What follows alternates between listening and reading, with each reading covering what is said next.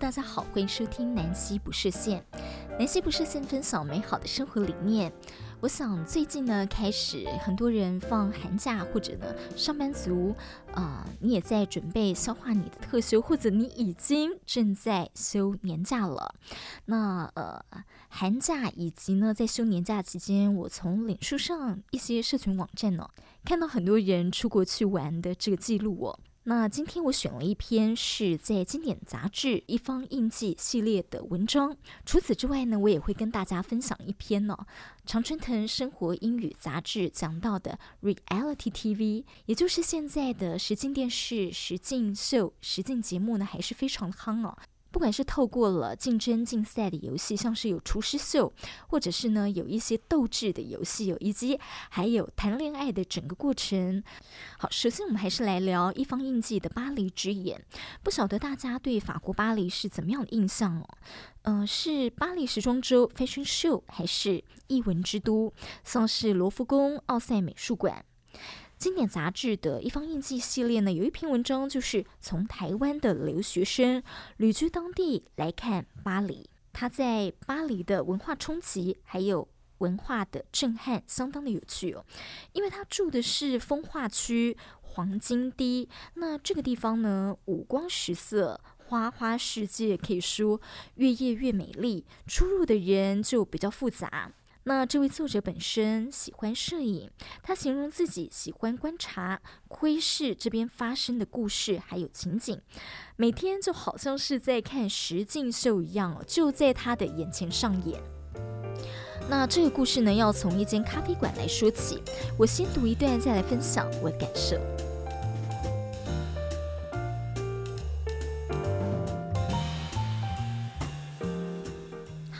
主题是一方印记，巴黎之眼，从黄金地开启。撰文摄影李若韵。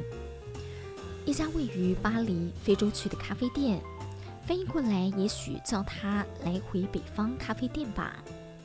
我总是望着这块招牌发呆。从我书桌旁的窗前，就在它的正对面。二零一五年秋天清晨六点。抵达巴黎的第一年已到尾声，我在书桌前一边查法语字典，一边准备语言学校的作业。这间咖啡店的霓虹灯招牌亮起，不时闪烁，细细的法文草写字，直译是“位于北方，来与回”。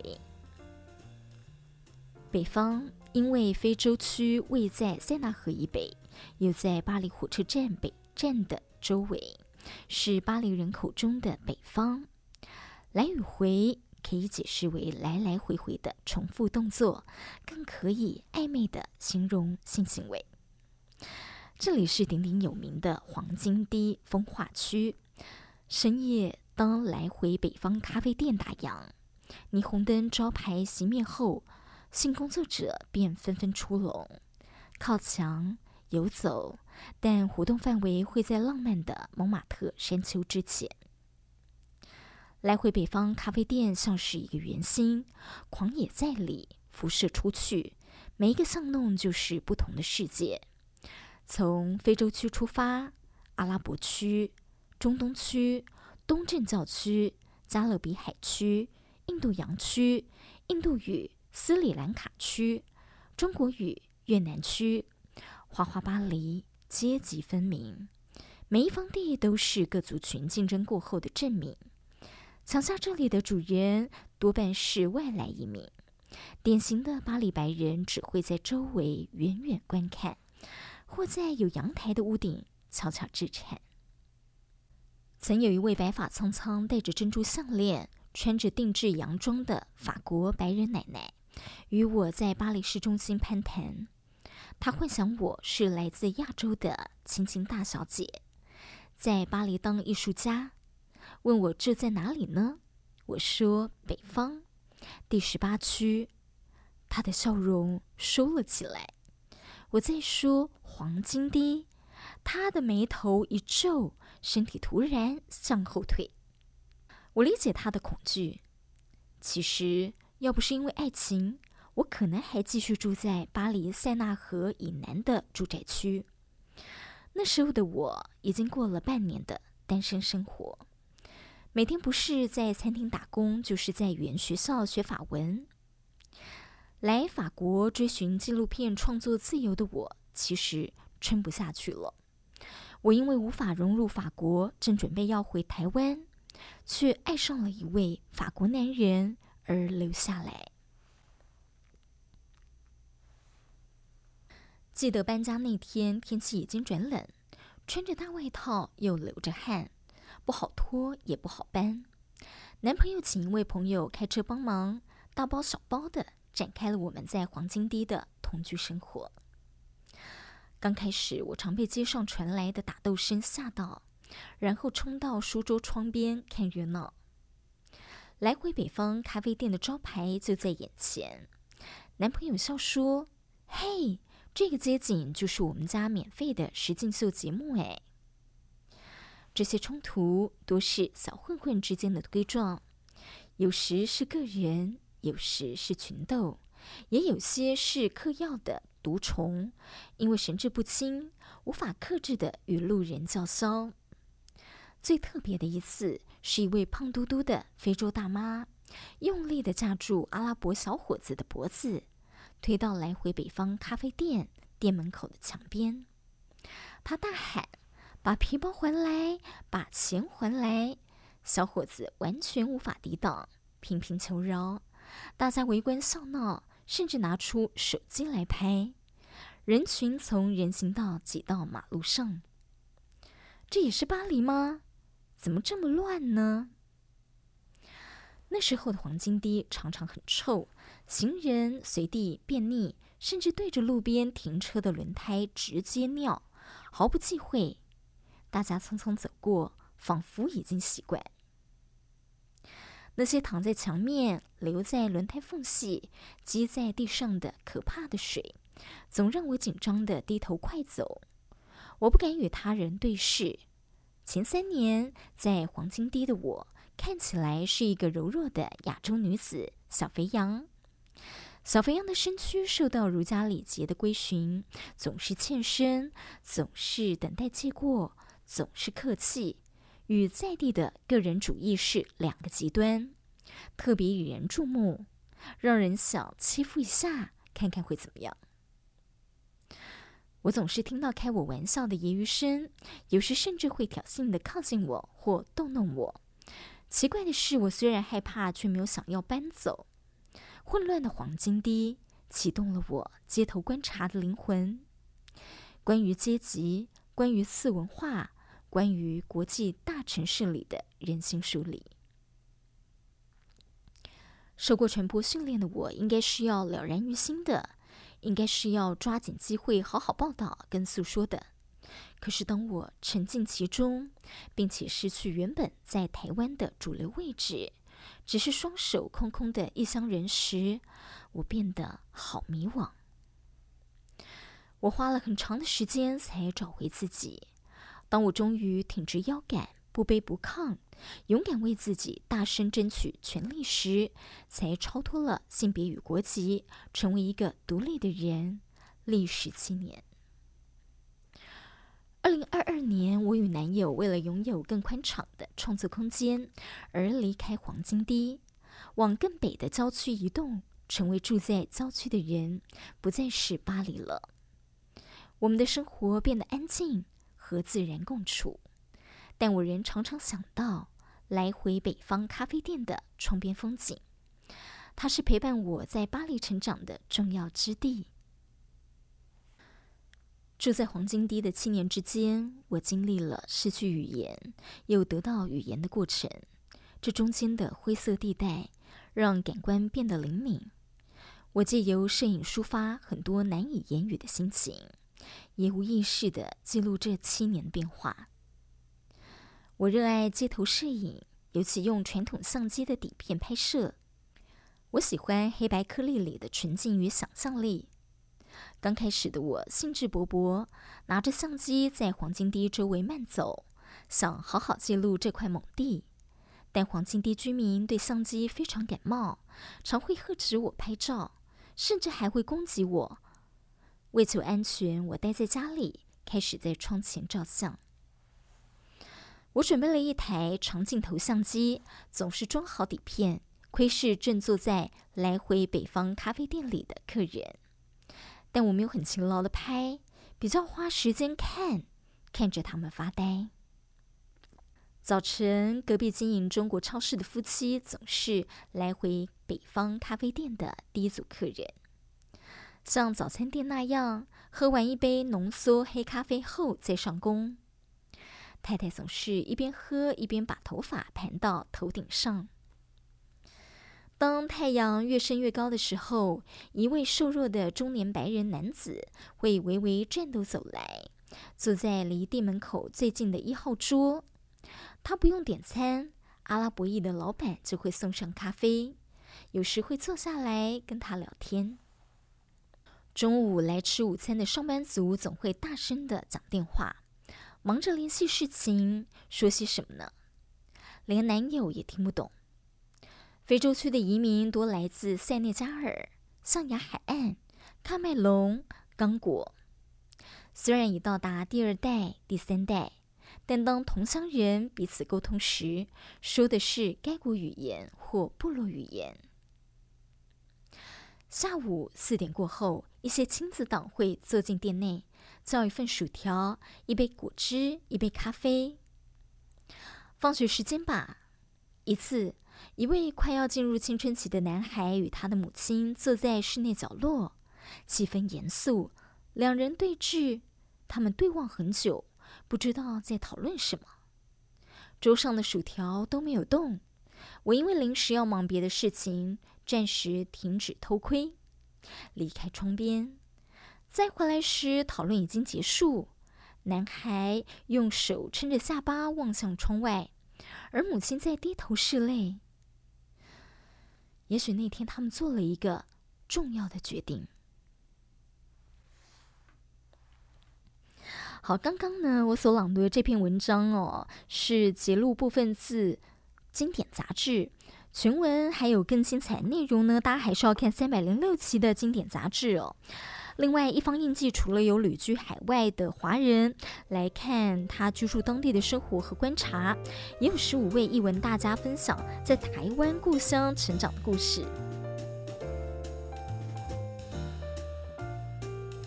好，在看完法国巴黎啊，这位作者呢，他的这个所见所闻，也勾起了我去法国采访的回忆哦。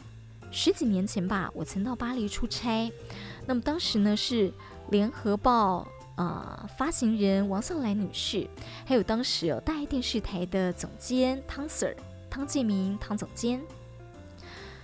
那记得一起随行的记者呢，还有 TVBS、呃、当时主播啊、以及呢资深的编译王德凯。那我们一群人呢，一起采访哦，主题是奥赛美术馆，那要借展到台湾了，那是由联合报来主办跟邀请借展的。呃，我们其实好近距离的，就是在奥赛美术馆观赏这课本上出现过的米勒的画《十岁晚岛》。我们知道要了解一个画家或者作家的创作，当然我们要了解他的生平、成长背景。所以后来呢，我们也去到了他的故乡，来了解这位十九世纪的画家对农民生活的关注，还有对社会的人文关怀。但其实呢，十九世纪哦，有很多的画家一窝蜂画宫廷画，以贵族生活为题材。不过米勒很特别，他喜欢画的是田园生活，深入诠释劳动者的形象。所以呢，他的画作其实也是真实的生活记录，还有田园生活的记录。法国真的很美，我记得那个时候呢，我们坐了大约十五个小时的飞机航程哦。那一下来呢，哇哦，这个你简直觉得你到了一个另外一个世界，因为这个四周古典的建筑物跟你在亚洲看到的完全不同哦。不过那时候我们的采访行程真的是太赶太 rush 了，嗯，五天四夜可以想象吗？在欧洲只有五天四夜哦。那王少兰女士呢，也带我们去体验法国人的下午茶文化，还有感受。那我记得，呃，那个时候呢，我们就是也有在米勒的故乡，好像是巴比松吧。对，在当地呢也找了一个可以喝下午茶的地方。那但其实因为我们天天都要发稿，大家知道记者行程其实非常的紧凑，尤其是电视新闻。对，我们要赶快让大家知道我们在当地的见闻啊、以及最新的消息传播出去哦。所以呢，他们在喝茶的时候，我其实一边也在写稿了，而且我就直接在附近哦，呃，做这个呃，就是。米勒他的这个故居的采访，还有呢，他当时画田园生活的这个真实的场景哦，我们在做拍摄。那所以呢，呃，那个时候我记得大家就是一起坐这种，不管是巴士啦哦，小型的游览车哦，就是大家是一行人的，一定都是团体出行的。但是因为我们要赶着发稿，然后呢，在当时我记得这种啊。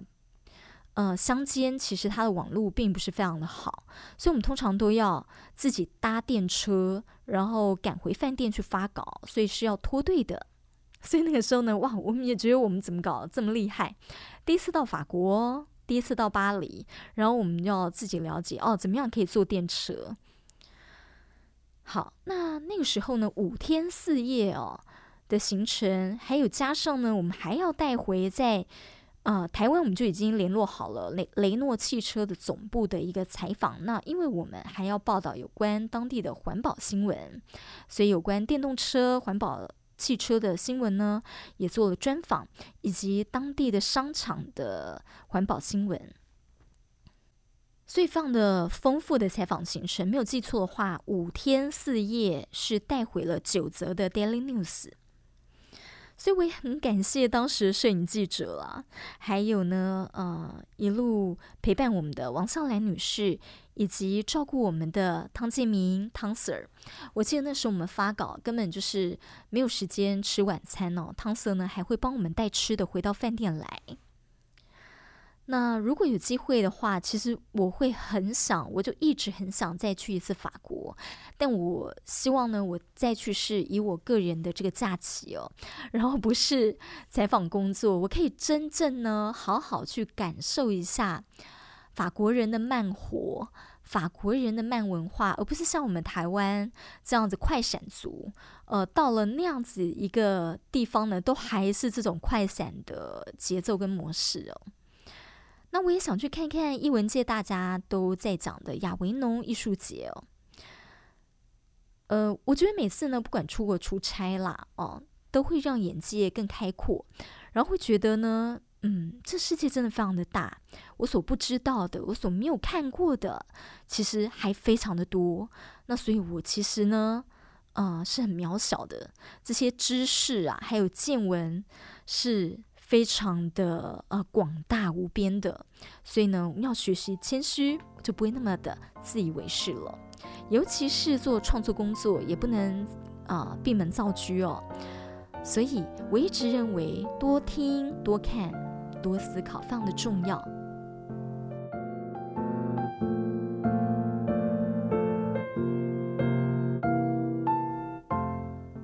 说到了。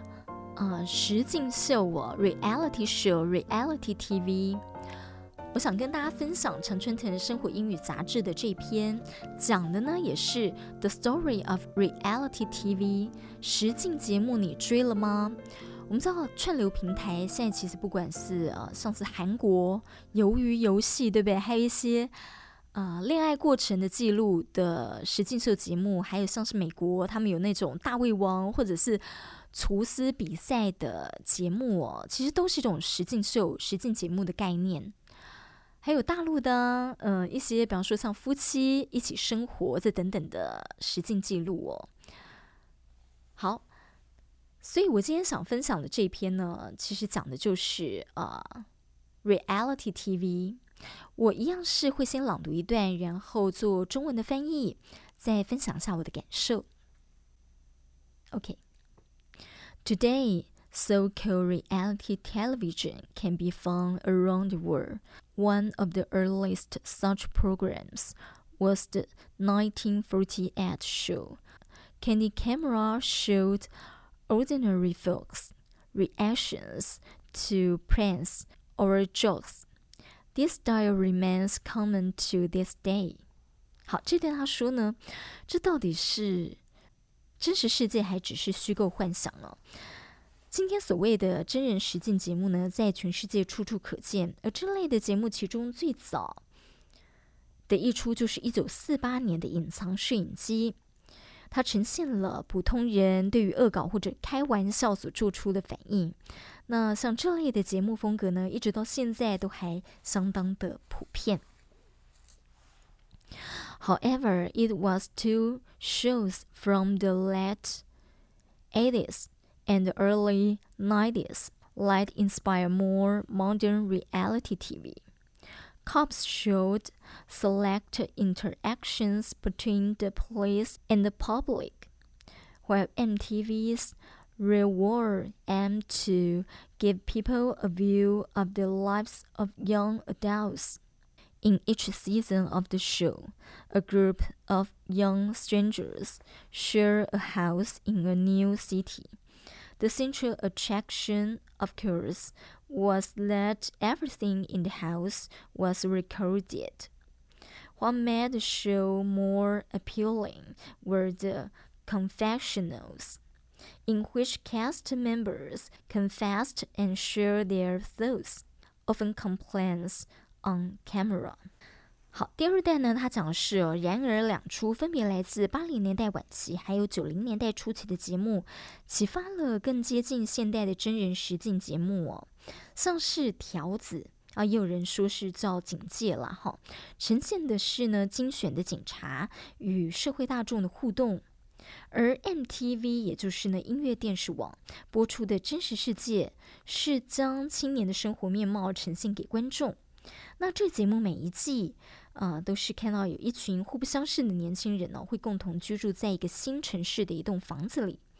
最主要的卖点呢，就是在那个房子里的一切都会被录下来，让这个节目呢更引人入胜的地方是有一个叫做告解室哦。参与拍摄的演员会在镜头前告解，然后吐露心声，不经常都是抱怨。One of the next big hits was Survivor. The show was based on a series that aired in 1997 in Sweden called Expedition Robinson. Survivor featured players trying to survive on an island with only a few tools. Each week, the survivors voted to kick out one player until only one remained. Contest reality shows have been popular ever since. 好，之后呢，最热门的呃其中一个节目就是《我要活下去》（Survivor）。呃，那这个节目是立基在呢一九九七年在瑞典播出的一个称为探险鲁滨逊的节目，我要活下去。主打是呢，参赛者尝试只用一些工具在一个岛上求生。每周生存下来人会表决剔除一位参赛者，直到最后只剩下一个人幸存。竞赛类的真人实践节目呢，从此就非常的受欢迎了。There are many different kinds of reality TV outside of Survivor. Most contest shows are talent competitions. Unless programs, winners are chosen either by viewers, judges, or some combination of both. Musical contests from American Idol to Eurovision can be found worldwide. In addition, there are competitions based on all kinds of talents for people from all walks of life. Here's a list of jobs drag queen, cook, clothing designer, businessman, glass blower, and the President of America. Among all of these, only the competition for the last one doesn't have a reality show yet. 这段说的是哦，真人实境节目有许多种类型，除了我要活下去之外呢，大多数的竞赛类节目都是才艺竞赛，而在这些节目当中，优胜者会由观众评审，或者是呢部分结合两者的形式遴选出来。从美国偶像到欧洲歌唱大赛，音乐类竞赛实境节目在全世界比比皆是。此外，有些竞赛啊，会以来自各行各业人们的各种才艺来作为基础。在这边呢，列了一则职业清单，呃，像是变装皇后、厨师、服装设计师、商人、吹玻璃工人，还有美国总统。那在这些职业当中，只有最后一个没有竞赛类的真人实境节目，只是还没而已。Shows focus on a job aren't always competitions. Running well with Bear Grylls displays survivor skills that any survivor contestant could benefit from. Another Sharon, the docu-soap, combines reality TV with characters you might find in a soap opera. One of the earliest instances was the Osbournes, which showed the life of the rock star and his family. Keeping up with the Kardashians uh, is Kardashians is another example, and it has been on air since 2007. 好，这段说的是呢，呃，专注于某一个职业的实境节目，并不是总是属于竞赛类的。像是《荒野求生》全明星这个节目呢，展现了使任何我要活下去的参赛者呢，都能获益匪浅的生存者的技能哦。那另外有一种节目类型啊，是称为纪实性的电视娱乐节目，呃，也可以说它是纪实肥皂剧哦。结合了真人实境节目，还有你可能会在肥皂剧中看到的角色。其中最早期的一个例子是奥斯本，奥斯本一家人哦。那这节目呈现的是一个摇滚巨星，还有他跟家人的生活。还有呢，与卡戴珊一家同行是另一个节目。那这个节目呢，从二零零七年就开播了。好，最后一段了。Makeover shows are another classic of reality TV. Extreme Makeover Home Edition is a show where families going through major hardships are given mind-blowing house renovations. Now, the genre has expanded to include weight loss programs and style makeover projects. There really is Reality show for everyone。好，最后一段他说的是呢，改造类节目是真人实境节目的另一个经典，像是家庭大改造呢，就是一个历经重大困顿的家庭哦，能够获得惊人房屋拯救翻新的节目。那这个节目类型呢，扩展到了南瓜像是减重节目，还有时尚风格大改造计划，所以真的是人人都有适合自己的真人实境节目可以看。好，我自己呢，前阵子哦才看完这个呃外国人版的这个鱿鱼游戏哦，就是他透过了呃好几个阶段大家的这个游戏竞争呢，然后最后最后留下来的人呢，最后那一位呢，他可以得到非常非常呃庞大的这个奖金哦，但是在大家整个竞争过程当中，你就可以看到人性啊。人性的善与恶啦，哈，呃，比方说有些呃竞争的游戏呢，你是必须跟别人一起合作的。那你跟别人一起合作，你要真的能够相信彼此，然后真的团结一起合作，你才有可能打败另一队的人哦。但是其实呢，跟你一起合作的人，你们彼此呢之后又还是竞争对手哦。好，所以呢，呃，这时候就会看到人性善与恶的一面哦。嗯，以及有智慧的一面，对，并不一定是你最聪明，然后你最后就能够得到这个奖金哦。那但是呢，也并不一定是哦，你所有才能啊、就是内外兼具都能够，这有时候还跟运气有一点点关系。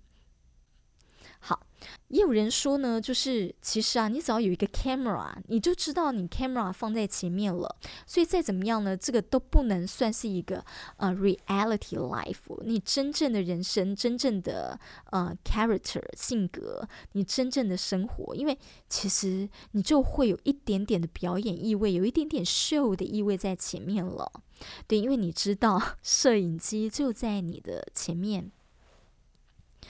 好，新的一年呢，其实我也要面对新的挑战呢、哦，因为我其实做的工作就是有关啊、创意发想，有关节目制作哦，不管是呃融媒体，比方说 Podcast 广播或者电视新闻啊等等相关的，或者啊、有时候需要做一些文字上面的工作。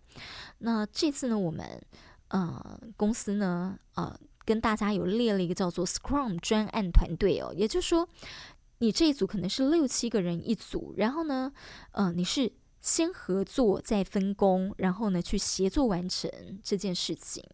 而且啊，这个团队组合可能是非常多元的，是来自呃，比方说他的这个擅长的是广播，好，他擅长的是新媒体或网络。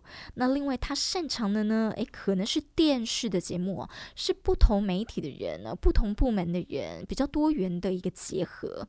所以其实我是非常兴奋。期待，但是其实也非常的紧张，因为我们是有 deadline 要去完成这项任务的。好，但无论如何呢，我真的是奉行啦，多看、多听、多思考。